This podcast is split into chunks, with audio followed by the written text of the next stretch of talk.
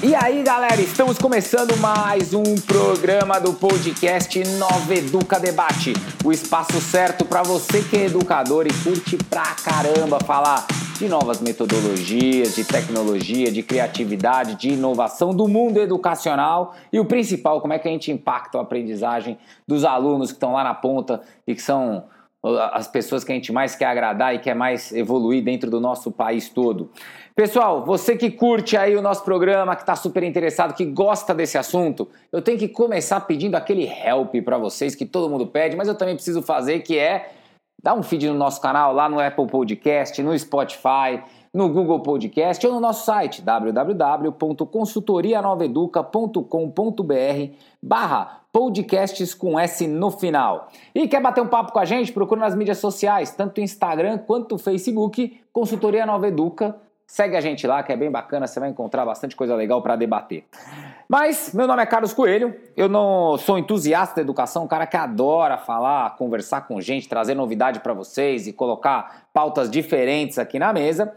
E o nosso programa o Carlos nunca apresenta sozinho. Hoje nos comentários comigo está a Priscila. Priscila, manda um oi pra galera. E aí, galera, beleza? Ótimo! E hoje a gente vai falar de uma temática que eu acho que é extremamente importante e interessa pra caramba para o mercado educacional, que é o que, que vai ser a escola após pandemia, o que será que vai acontecer e o, quais são os impactos que a pandemia trouxe, os aprendizados que a pandemia trouxe, mas o principal, o que, que vai rolar. E a gente trouxe uma pessoa super especial para falar sobre essa temática. Glauco, seja bem-vindo ao podcast Nova Educa Debate. Aqui o entrevistado se apresenta, o microfone é seu. Obrigado, Carlos. É, eu queria agradecer a oportunidade de estar aqui no, no podcast. Bom, eu me chamo Glauco, sou coordenador pedagógico de ensino médio do Colégio Instituto, Instituto São José, aqui em São José do Campo. Eu, a minha primeira formação foi em publicidade e propaganda, trabalhei na área e em um determinado momento resolvi mudar de direcionamento e fui fazer faculdade de História e virei professor. Escolhi ser professor. Trabalhei muito tempo nesse período, fiz mestrado em educação, currículo pela PUC São Paulo e atualmente estou trabalhando como coordenador pedagógico e sou formador de professores também em outras escolas aqui da minha região.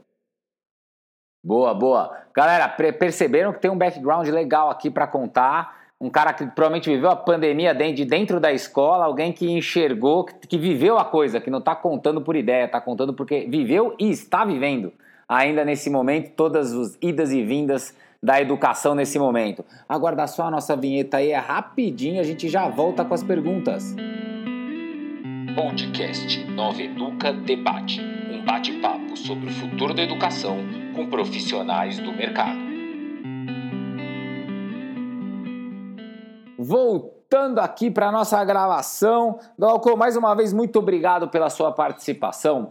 Eu acho que é legal a gente começar, uh, acho que passando para o público, um pouquinho do seu sentimento, né? É, para você que estava dentro de uma escola, quando a pandemia chegou, todo mundo vai para casa, ninguém mais pode entrar em lugar nenhum, todo mundo trancado. A escola olhou, qual foi seu sentimento, né? Não é o sentimento apenas do temos que fazer voltar, as aulas, né? As aulas têm que ir para o sistema online, mas qual foi o seu sentimento como coordenador, como líder, como pessoa que estava ali controlando centenas de alunos?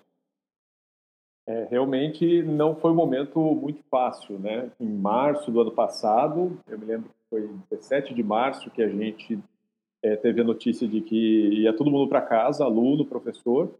É, veja, isso foi a primeira vez na história de todo mundo que está na área de educação que isso aconteceu. Ninguém que está vivo hoje viveu algo semelhante como nós vivemos nos últimos um ano e meio, aí mais ou menos. Então, para a gente foi uma novidade e foi aquele momento de sentar e pensar e agora, né? O que fazer? Como fazer isso? Como inventar essa outra escola? A gente teve que criar uma escola do zero, né? construir uma escola nova que não existia até aquele momento, que era uma escola agora na casa do aluno, né? transmitida via plataforma digital. Então, acho que o primeiro ponto foi a gente tentar pensar um pouquinho qual seria a dinâmica que a gente ia fazer a partir daquele momento. Como que ia funcionar esse ensino à distância? É, como, como seria a semana, a rotina diária, né? Depois teve um momento de buscar a ferramenta. Então, como que a gente ia fazer? Né? Através de que ferramenta, que plataforma, como que a gente ia gerenciar a aula, a tarefa, como que ia transmitir o professor da casa dele para a casa do aluno. Né? E aí, por fim, né, para fechar esse, esse ciclo, foi o momento da gente pensar se tudo aquilo que, toda aquela parte técnica, né, é, complementar essa parte com a questão pedagógica, ou seja, é, aí a parte acho que mais emergencial, né, mais urgente, que era a tecnologia, que era estabelecer é, os canais de comunicação, quando eles já estavam definidos, aí sim a gente pensar assim, qual vai ser o projeto pedagógico que a gente vai ter nesse período de isolamento social. É, porque não dava para simplesmente pegar a escola presencial e transmitir via online. Né? Não dava para pegar a mesma estrutura que a gente tinha com a aula das 7 da manhã ao meio-dia e 40 e jogar para a casa do aluno. Porque a plataforma era outra, a dinâmica era outra, a relação era outra. Então a gente precisava pensar um outro projeto pedagógico. Aí foi que a gente também quebrou a cabeça para poder tentar construir outro projeto pedagógico para a escola nesse momento. E, né, Carlos, vale lembrar que naquele começo a gente imaginava que isso tudo ia durar 20 dias, né? No máximo 40. Foi, né? O pessoal fala ah, quarentena. Então, bom, 40 dias a gente já está de volta. Só que não foi bem assim, né? Não, com certeza, né? Não foi bem assim e a gente ainda nem sabe ainda quais vão ser todos os desdobramentos que isso ainda vai causar, né? É, é bem legal, você está trazendo, obviamente que a gente colocou um ponto histórico aqui, mas passou o tempo todo, né? Então, ali março foi ano passado, a gente está tentando trazer agora para um cenário atual, nós estamos no final de 2021, entrando em 2022, e eu acho que provavelmente você deve ter várias reflexões que foram, que vieram na sua mente, que, obviamente, coisas que mexeram né, com valores, com sentimentos, com parte profissional, objetivos, metas e tudo mais. E aí eu acho que a gente podia começar falando das reflexões, porque aí eu acho que eu trago mais para a realidade agora. E eu vou convidar a Pri, quer entrar com uma pergunta para a gente, você já participar do programa aí? Quero. Oi, Glauco, tudo bom? Tudo é, bem. Glauco, eu queria que você contasse um pouquinho sobre a importância da tecnologia durante a pandemia e depois no pós-pandemia também. Sim. É, eu acho que durante a pandemia ela foi essencial. Né? Ontem eu até estava lendo uma matéria é, de uma autora norte-americana que ela questiona um pouco a, o impacto da tecnologia, né, a, a, frequência da tecnologia no nosso dia a dia, mas ela coloca que a gente não pode nem ser totalmente contra a tecnologia, nem ser totalmente favorável à tecnologia, e ela coloca justamente esse ponto, né? O que seria de nós nesse período de pandemia se nós não tivéssemos essas, essas ferramentas digitais? Né? Como, por exemplo, a gente conseguiria manter minimamente o ensino funcionando sem é, uma transmissão via videochamada, sem uma plataforma digital de ensino, né? Então, se essa pandemia tivesse acontecido nos anos 90, por exemplo, a gente simplesmente teria perdido o ano letivo ou a gente teria uma dificuldade muito grande de poder continuar minimamente com o processo de ensino e processo de aprendizagem.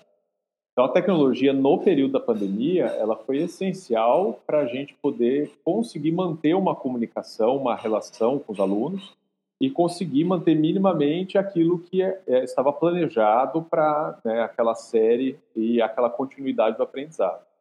Eu penso, Priscila, que a gente, eu brinco com os professores aqui, que a gente fez um intensivão, talvez de 50 anos em um, para aprendizado em ferramentas tecnológicas. Né? Porque essa questão do uso dessas plataformas, a gente já vem trabalhando com os professores há muito tempo e já vem fazendo formação há muito tempo, mas é sempre aquela, aquela questão, né? Ah, eu vou usar, depois eu uso, depois eu mexo, coloco uma coisinha aqui, outra ali. Esse um ano e meio jogou todo mundo na piscina, né? Aprende a nadar, empurrou todo mundo dentro da piscina.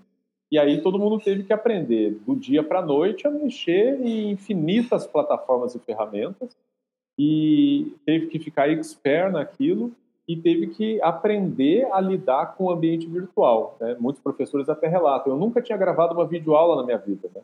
Então eu tive que aprender a mexer com câmera, com microfone, com iluminação, é, me preocupar com o cenário atrás, pensar em plataformas de lousa digital. Então, tudo isso foi um intensivão que a gente fez esse ano.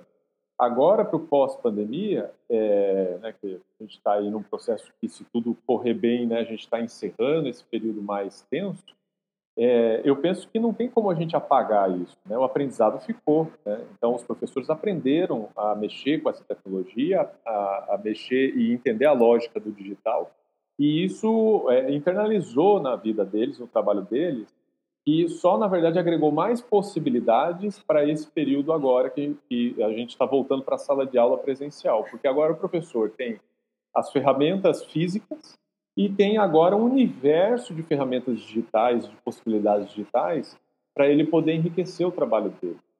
Então, eu acredito que a gente sai, em relação à tecnologia digital, a gente sai mais enriquecido do que quando a gente entrou nesse período de pandemia.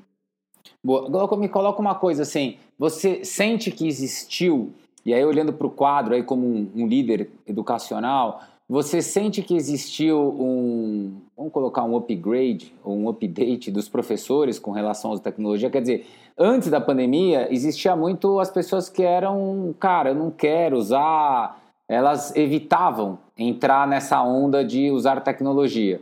Com a pandemia, todo mundo foi obrigado. Não interessa se você gosta ou não, você vai ter que usar. Mas você sentiu que houve uma aceitação maior? Diminuiu a resistência? Como é que se enxerga?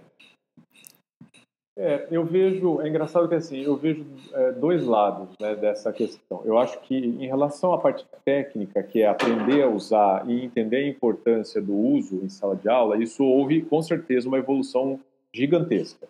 Então, quem resistia muito é, passou a perceber que não dá mais para se trabalhar em sala de aula ou na escola sem usar o aparato tecnológico, digital. E isso, inclusive, facilita o trabalho do professor, né? que isso agiliza, ele consegue avaliar o aprendizado do, do aluno de uma forma mais rápida. Ali mesmo, na sala de aula, ele já consegue ter o resultado de uma avaliação, por exemplo, né? através de um formulário. Então, é, aquele professor, às vezes, que ele até gostava da tecnologia, mas não sabia como usar, ou tinha medo, receio de utilizar, e ele agora perdeu esse receio, perdeu esse medo, né? Mas, é, então, nesse sentido, eu acho que sim, houve uma evolução gigantesca e eu acho que não tem volta é, nesse ponto. Agora, o que eu sinto depois desse um ano e meio aí de, de pandemia e de uso de plataforma digital, eu sinto um cansaço né? Assim, um cansaço, acho que de todos os profissionais, de da interação e do trabalho via digital, né? Então, assim, ninguém aguenta mais ficar numa videochamada, né? Numa reunião via videochamada. É, ninguém aguenta mais ficar com fone no ouvido, ouvindo aquela voz digitalizada, metalizada. É, e principalmente no meio educacional, a gente precisa muito do contato, né? Do olho no olho, você está em sala, você está olhando os alunos e você percebe, às vezes, na cara de um aluno ali, se ele entendeu ou não o que você acabou de explicar. Isso, muitas vezes, no digital não é possível, né? E fora que a relação física ali, ela dinamiza, né, a, a, a, prática ali de sala de aula, no sentido da, do contato, do diálogo, né? Então, o que eu sinto nesse momento é que a gente está meio que esgotado de tudo isso, né? Assim, a gente teve uma overdose de plataformas e ferramentas digitais nesse período. Então, a gente precisa agora dar uma equilibrada, né? Então, tudo que nós aprendemos, todas as facilidades, toda, é, é todas as ferramentas que a gente é, ganhou nesse período, com também aquele momento de estar com o olho no olho, o contato físico, a reunião presencial, né? Eu vejo que algumas empresas, por exemplo, elas têm feito essa reflexão no sentido de pensar que o período que o funcionário vai estar em casa no home office é o período para ele estar trabalhando nas planilhas, trabalhando no sistema de dados, mas o período que é para ele vir para o escritório, aí é o período para fazer reunião, né? para estar ali próximo da equipe, para ter o contato humano. Então, muitas empresas têm refletido justamente isso. Não faz sentido fazer reunião via videochamada. Né? Ficar em casa no home office é um espaço para você estar tá trabalhando com ferramentas. E o espaço físico, aí é um espaço para você estar tá trabalhando com gente. Né? Então, eu penso que esse equilíbrio também para a escola, a partir de agora, ele começa a acontecer também. Sabe que você está colocando, Glauco, umas coisas que eu considero extremamente importantes, né? Esse retorno com certeza vai trazer essa visão de é, a gente esqueceu um pouco, né, o face to face, né? Acho que as pessoas e principalmente o jovem, né? O jovem do adolescente, a criança, é, que é o momento mais social dele, né? O momento onde ele aprende a viver em sociedade, é o momento da escola, é o momento onde ele vai sair do casulo de casa.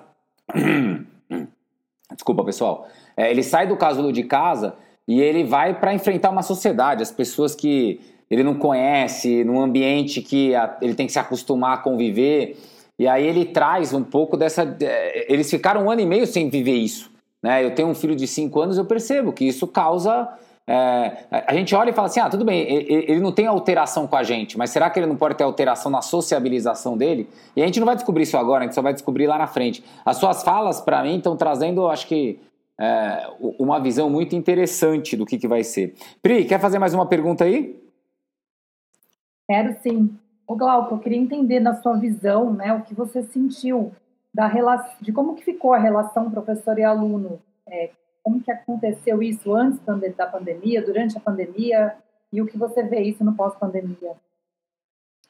Legal. Só para dar uma coisa, a gente está aqui gravando o programa, está falando pós-pandemia. A pandemia não acabou, mas é que a gente já está chamando pós porque as aulas voltaram a ser presenciais, né? Porque a pandemia mesmo, ainda infelizmente, ela não zerou. Mas desculpa, Galco, manda bala na resposta. Beleza. Falar pós-pandemia até dá uma esperança.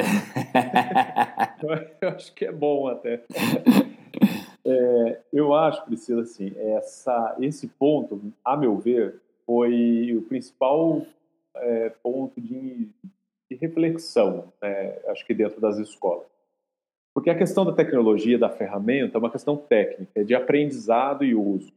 Agora, a relação professor-aluno, eu acho que tanto para os professores quanto para os alunos e para os pais também, né, comunidade educativa, esse foi um ponto que a gente refletiu bastante nesse período de, de pandemia. Veja, no começo, né, lá março, abril, maio, a gente considerava que ah, era possível manter, sim, essa relação professor-aluno via digital, via videochamada, via interação plataforma e tudo mais, e na verdade essa relação até ia ser mais fluida, porque as plataformas permitiam um contato mais direto professor-aluno, no sentido de que o aluno poderia deixar ali a sua pergunta, o professor responder, o professor podia fazer correções das atividades de forma mais personalizada, individualizada, um a um, né? Mas o que a gente foi percebendo com o tempo, eu acredito que todo mundo vivenciou isso, o Brasil inteiro, é que, na verdade, essa relação foi se distanciando, né?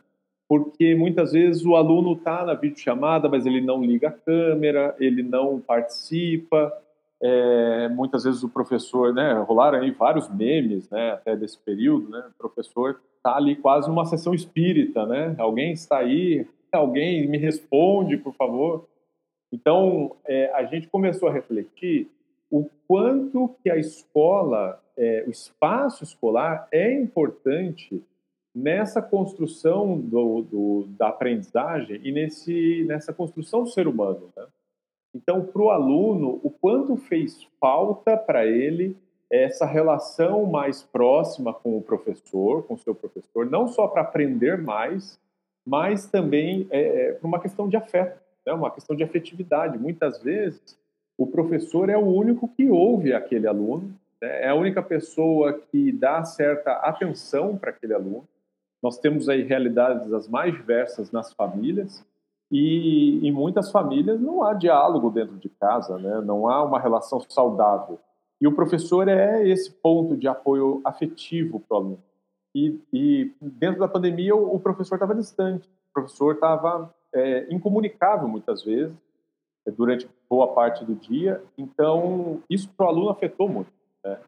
É, Para o lado do professor, é, também houve uma, um distanciamento e que muitos professores ficaram muito angustiados. Né? Eu, pelo menos aqui na equipe que eu tenho, é, a reclamação constante dos professores era sempre no sentido de que eu não consigo ver o aluno, eu não consigo perceber se ele está aprendendo, eu não consigo ter noção se a minha aula é, surtiu efeito ou não teve é, aprendizado ou não, por mais que a gente aplicasse exercícios, atividades durante a aula, ou fizesse uma pequena avaliação durante a semana ali do aprendizado dos alunos, era algo frio, né?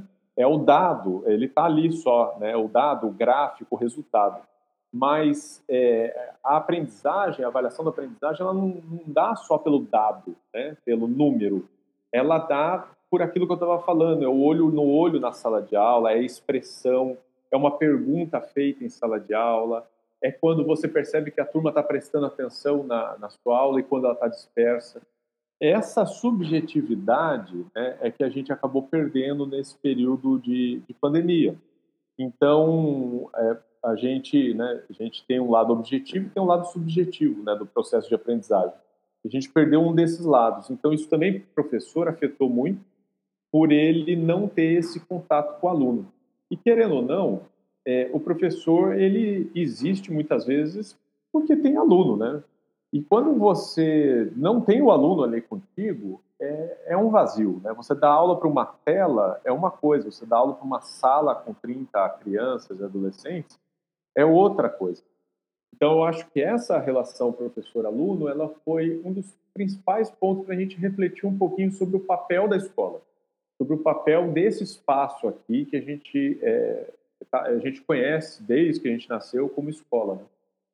Sabe que eu sou professor também, obviamente dei aula durante a pandemia, e eu tenho essa mesma sensação. Eu acho que eu me virei muito bem, mas existe uma falta. A, energia presencial é diferente da energia online. Por mais que você consiga gerar interação, abrir câmeras é, e conseguir fazer de alguma forma os alunos falarem, você não tem a mesma energia do, do, do, do junto, né? do estar perto é, e, do, e do olhar. E fala para mim assim, aí você colocou todos esses pontos, né, que você trouxe, Glauco, de é, esse distanciamento, é, essa sensação de maior isolamento, mesmo você conectado às vezes com 100 pessoas, você ainda se sente isolado. É, como é que você vê é, isso é, no lance do desenvolvimento coletivo, né? Nesse período, então a gente fala de socioemocional, de desenvolvimento coletivo. Como é que você enxerga é, os impactos disso? É bacana. Eu, eu penso, Carlos, que primeiro eu queria fazer uma reflexão um pouquinho sobre o espaço da escola, né? Que eu acho que tem um, um papel importante aí nesse desenvolvimento socioemocional do aluno, né? É, nesse período de pandemia, é, a gente começou, é, gente que eu digo assim, Brasil, né? Começou uma discussão dentro da educação muito de fetichização da tecnologia, né? No sentido de a tecnologia vai resolver tudo, né? Basta ter um bom canal de comunicação, uma boa gestão de sala de aula virtual e vai funcionar como se fosse a escola normal. É, nós não vamos ter muitos problemas em relação a isso. Né? Então começou um discurso muito no sentido de que ah, talvez a escola como a gente conhece não seja mais necessária, talvez a gente não precise mais desse espaço como um todo. Né? Eu vi que inclusive algumas universidades chegaram a, a fechar salas de aula, até pensar em vender prédios, né, e tal nesse período. E, e aí começou muito essa discussão de que talvez a gente pudesse futuramente migrar para um modelo híbrido, de que o aluno estuda em casa e em alguns momentos do, da semana, do mês, ele vai para a escola para realizar algumas atividades que são essencialmente de práticas, né, como laboratório, algumas partes mais técnicas. Assim. É, outros países têm essa possibilidade, inclusive, né? E aí nós chegamos, inclusive, até uma discussão muito forte sobre homeschooling, né, nesse ano, no começo desse ano, primeiro semestre, uma discussão aí gerada pelo Ministério da Educação sobre homeschooling, e aí tiveram lá defensores apaixonados de ambos os lados, né. E eu acho, eu fiquei refletindo muito sobre isso, né, se realmente era o momento da gente repensar esse espaço da escola, se essa instituição, do jeito como ela está organizada, ela, ela é, tem importância ainda, né, ou não.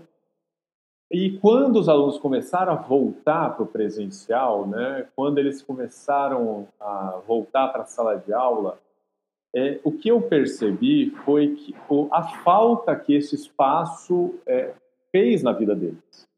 A falta que o convívio com os colegas, né, o convívio com o diferente, o convívio com ideias, o convívio com os professores, mesmo as regras do espaço escolar, né, o fato de eu ter que respeitar as regras do espaço escolar, que não é mais a minha casa, o fato de eu ter que ter uma certa postura em sala de aula, que eu não posso mais lá ficar deitado na minha cama e tal, eu tenho que colocar um uniforme, né? Tudo isso, né? Tudo isso que está dentro aí do espaço escola, né? É a relação com o porteiro, com a inspetora, o próprio clima da escola, né? Como isso fez falta para eles, né? É, como eles voltaram nesse período, voltaram diferentes, né? E uma das coisas que, que, nos chamou a atenção nesse retorno foi que nós imaginávamos que eles iam voltar super felizes, animados, com saudosistas da escola. De fato, alguns voltaram, sim, mas muitos voltaram muito apáticos. Né? Muito apáticos. Nós tivemos alguns casos de alunos é, com questões depressivas, alunos com fobias sociais, né? alunos inclusive que precisaram de medicamento é, e, enfim.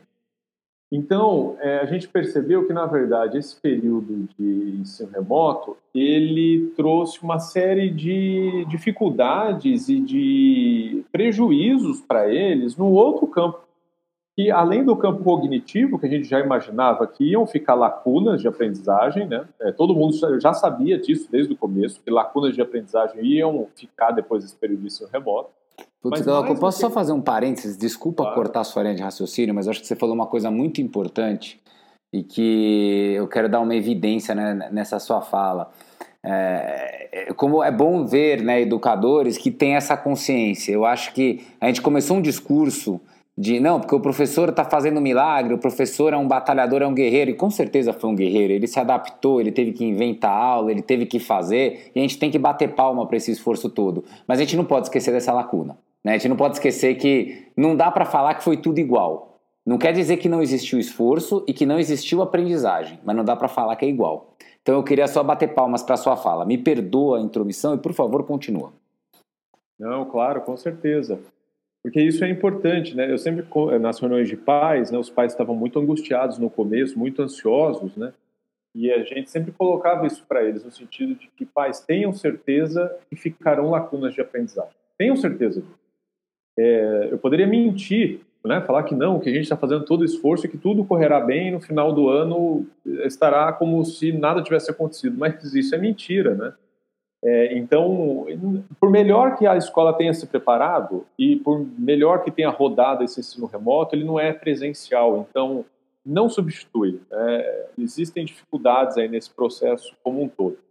Enfim, é, eu, então eu penso que assim, é, quando a gente recebeu os alunos de volta, né, agora desde o começo desse ano e mais fortemente a partir de agosto, nós percebemos isso, nós percebemos que esse período de um ano e meio em casa é, prejudicou enormemente o desenvolvimento desses alunos, não só em relação à questão cognitiva, mas em relação às questões socioemocionais. Então, nós vimos alunos que eram extremamente sociáveis e que foram se fechando, né? foram se acabrunhando. E outros alunos que tinham um desempenho virtual muito bom, mas depois, quando voltaram aqui para o presencial, tiveram dificuldades de socialização, muita ansiedade, né, de estar novamente numa sala de aula, de ser ouvido pelos colegas, ser visto né, pelos colegas, pelo professor, muitas vezes de ser exposto, né? E a gente tem que lembrar que eles são crianças e adolescentes, ou seja, eles estão justamente nessa fase de desenvolvimento socioemocional, né? Eles não são adultos de 40, 50 anos de idade que já têm as suas questões sociais é, desenvolvidas, né? suas questões emocionais muitas vezes desenvolvidas. Então, eles estão justamente nessa etapa de desenvolvimento dessas habilidades que são importantes na vida deles. Né? E isso foi muito prejudicado nesse período de ensino remoto. Né? Então, é, eu penso que agora a gente tem que fazer um trabalho muito forte para poder reinserir esses alunos nessa dinâmica é, escolar, nesse espaço coletivo, nesse espaço das diferenças. É, aqui no colégio, a gente fez uma aposta que assim, deu muito certo. Poderia ter dado muito errado, mas deu muito certo. É, lá em agosto, quando a maioria dos alunos estava voltando para a escola, a gente sempre teve aqui no colégio as Olimpíadas Esportivas. Né? Elas aconteciam em junho, geralmente. E aí, em agosto, a gente falou: bom, e aí, a gente vai fazer de novo ou não? E a gente estava numa situação pior da pandemia, inclusive, né? ainda começando a questão das vacinas, né, de alunos e professores. A gente falou: vamos apostar, vamos apostar final do ano, em novembro, vamos colocar lá para a última semana de novembro, porque isso vai ser importante para esses adolescentes poderem ressocializar. E aí é, veio acontecendo no segundo semestre, a gente pôde realizar as Olimpíadas Esportivas, é um evento grande aqui do colégio, leva uma semana inteira de jogos, né, de todas as modalidades, e envolve isso alunos desde o sexto ano até o terceiro ano do ensino médio. E aí a gente fez essa semana, mas foi assim, fantástico, fantástica, sabe? A gente vê os, os meninos de novo jogando, é, torcendo, é, é, em grupo, conversando e rindo, felizes por estarem de novo ali naquele aquele, é um movimento, né? Aquele movimento todo da escola. Ali a gente voltou a ver a escola. A gente voltou a ver essa energia pulsante que é a escola.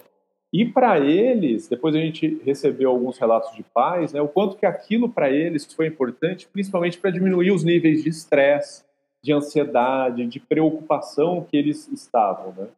Então, acho que isso é um, é ponto importante para a gente refletir, pensando né, nesse retorno, que é, eu acho que a gente se preocupou muito nesse período de um ano e meio com a questão cognitiva, do aprendizado. Né? Então, encontrar meios para que os alunos continuassem aprendendo é, as disciplinas, os conteúdos, né? e desenvolvendo as suas habilidades. Mas eu acho que a gente precisa ter uma preocupação muito grande da gente não esquecer de que a gente precisa ressocializar esses alunos, é reinserir esses alunos na sociedade, né? E, e eu acho que dinâmicas e, e, momentos como esses, de encontro, eles são muito importantes para a gente poder é, passar esse momento e não deixar sequelas muito profundas nesse desenvolvimento dos alunos. Glauco, eu acho que tem uma pergunta que a Priscila vai fazer que vai dar uma boa continuidade aí na, no que você está colocando. Só vou fazer um parênteses, depois eu vou para a Priscila perguntar que é como eu também sinto um pouco disso na educação. Às vezes a gente fazia a Olimpíada lá atrás e a Olimpíada era um peso, né? Putz, tem que fazer esse evento porque os alunos gostam, ou porque está dentro do plano pedagógico. E agora a gente está com outro olhar, né? O olhar do, pô, como a galera vibra. A gente parece que a, gente não valorizava tanto isso quanto valoriza hoje. É uma sensação que eu tenho um pouquinho do presencial. Mas, Pri, entra na conversa, faz sua pergunta. Ah, você falou agora bastante sobre esses impactos, sobre esse impacto nos alunos, né? E qual que é a importância do, da gestão nesse ponto, né? Nesse impacto aí para essa, para ter essa ressocialização aí dos alunos? Até porque, Glauco, para complementar a pergunta, eu acho que é legal a gente validar aqui o seguinte: tem um monte de educador, um monte de coordenador que vai ouvir esse programa. Então seria legal dar para eles como é que você está enxergando isso, né? O que, que, que, que precisa planejar, como é que precisa se organizar, até olhando para um 2022, né? O que, que, quais são os olhares que você está tendo hoje? É legal isso, porque eu acho é, aí a gente entra num ponto é, que me toca diretamente, assim, né, como coordenador pedagógico, o meu trabalho, gente, todo esse trabalho que a gente estava falando aqui sobre os alunos, no meu caso foi com os professores, né? Então a gente também não pode esquecer que os professores também passaram por todo esse período e também tiveram as mesmas angústias, né? E a gente também precisou ressocializar professor também. Então, principalmente no momento que a gente estava voltando no começo do ano, sem vacina ainda, e, e, depois a gente teve um momento crítico aqui em São Paulo, né, março, abril desse ano, que inclusive a gente precisou voltar para casa, todo mundo precisou de novo estar em casa 100%. É, foi um período muito difícil para os professores pela insegurança, não saber se iriam contrair o, o vírus, né, se, como que seria em sala de aula com os alunos. Então, o trabalho da gestão, da coordenação nesse momento foi fundamental no sentido, primeiro, de organização, né, de recriação dessa escola, uma escola virtual, uma escola híbrida, né, e agora no retorno, não foi um momento fácil, porque eram muitas indas e vindas, né? então o protocolo mudava muitas vezes, muitas vezes as notícias, as definições aconteciam na sexta-feira para segunda-feira já acontecer de forma diferente. E, e, também a gente precisou lidar com é, a questão financeira da escola, a questão do, do, da, dos professores, a questão pedagógica, tentar encaixar tudo isso para que tudo pudesse rodar minimamente bem. Né? não dava só para atender questão financeira e os professores é, serem é, é, ficarem angustiados ou atender a questão dos professores e, e prejudicar o pedagógico.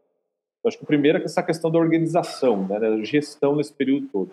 Eu costumo brincar que eu vou colocar no meu currículo, né, coordenador pedagógico no período da pandemia. eu estou apto agora a trabalhar em qualquer setor, em qualquer lugar, né, a partir desse momento.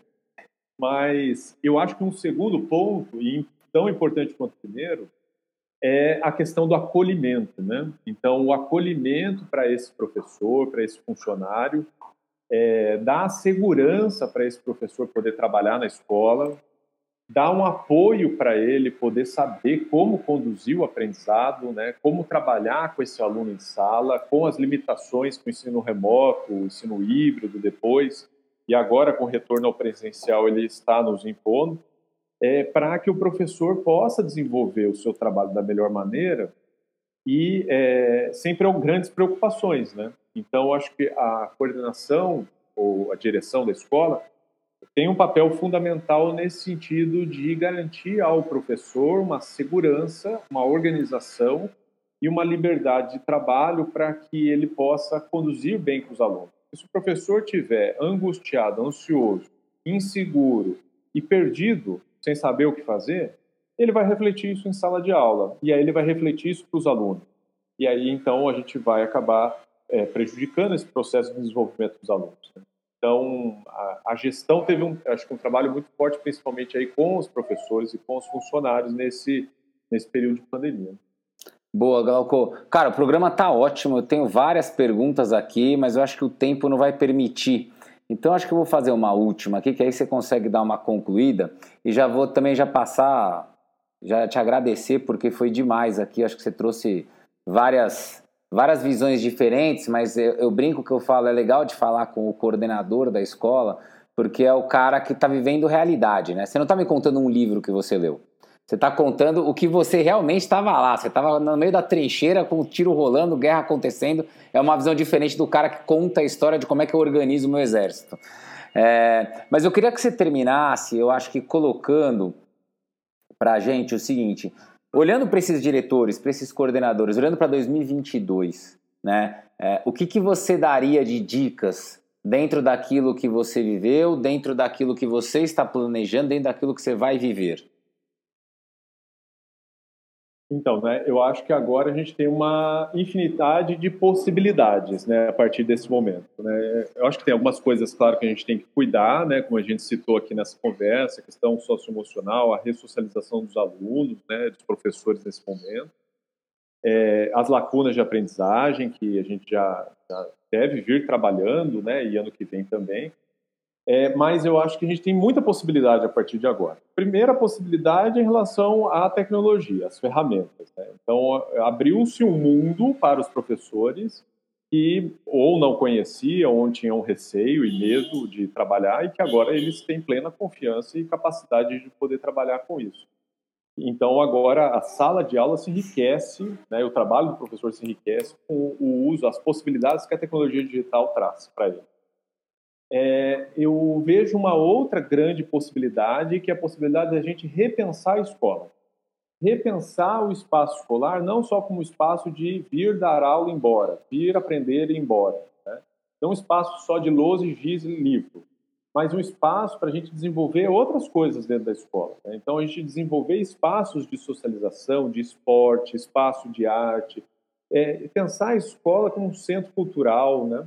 um centro de encontro, a escola precisa ser repensada, né? não só como espaço do saber, mas é um espaço onde a juventude, a, criançada vai se encontrar e, e vai desenvolver projetos aqui dentro, sempre de forma coletiva, sempre de, em conjunto, é, pensar o mundo a partir da escola. Né? Então, acho que a escola ela ganha uma dimensão importante, que é essa dimensão humana.